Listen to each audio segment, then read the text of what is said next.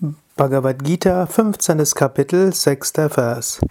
Na tadbhasayate suryo na shashanko na pavakaha yadgatva na vivartante tadhamma paramam mama.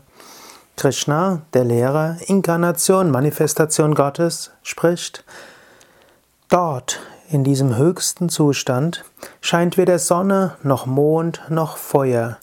Wer dorthin gelangt ist, kehrt nicht zurück. Es ist meine höchste Wohnstatt.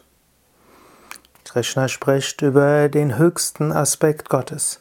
Krishna spricht über das höchste Selbst. Krishna spricht über Erleuchtung, über Nirvana, über Nirvikalpa Samadhi. Es gibt einen Ort der Vollkommenheit, einen Ort, wo weder Sonne noch Mond noch Feuer scheinen, wo auch keine Dualität existiert. Wer dorthin gelangt ist, kehrt nicht zurück. Dort wohnt Gott. Gott ist erfahrbar jenseits allem Sehbaren, Hörbaren, Fühlbaren, Riechbaren, Schmeckbaren, jenseits allen Vorstellbaren. Wenn du Gott erfahren hast, dann bist du dort in Gott. Du brauchst keine Angst zu haben im Sinne von, dann kehrst du nicht zurück in diese Welt. Oh, was ist das denn für ein Zustand? Du bist in diesem Zustand Du wirst anschließend auch wieder in dem normalen Bewusstsein zurückkehren können.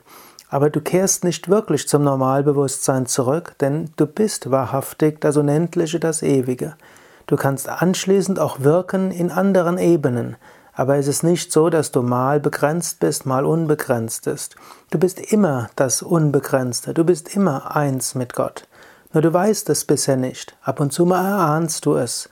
Und in tiefer Meditation erahnst du es, manchmal in Naturerfahrungen erahnst du es, manchmal in überbewussten Zuständen erahnst du es.